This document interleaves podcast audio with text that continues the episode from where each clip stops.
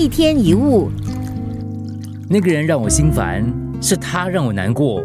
要不是他对我做了这个，我也不会抓狂。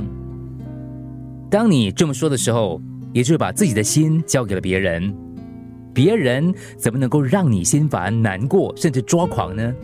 难道他们把电脑连接到你的头，然后把困扰下载到你的脑袋里？就算他们真的能够做到，难道你不能不去点，不能不去开机吗？有个女同学说：“同学说的话让我很生气。”是你接受同学说的话，所以很生气。如果你不接受的话，你还会生气吗？别人要说什么是他的事，至于接不接受，是你自己来做主的。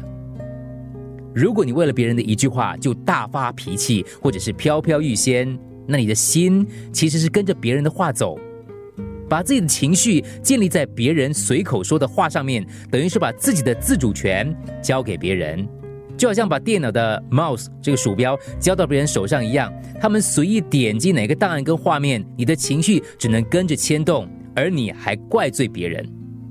我的不快乐都是某人造成的，他要为我的痛苦来负责。但事实上，这些都是你自愿的，不是吗？要记得，没有人可以掌控我们的心，即使是仇人也办不到。我们必须牢记：如果你认为某个人应该为你的感觉负责，表示你已经给他掌控你的权利。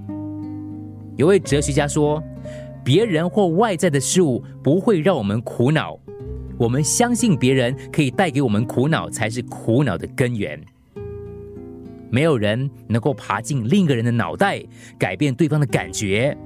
如果不是经过你的同意，他们是做不到的。”一天一物。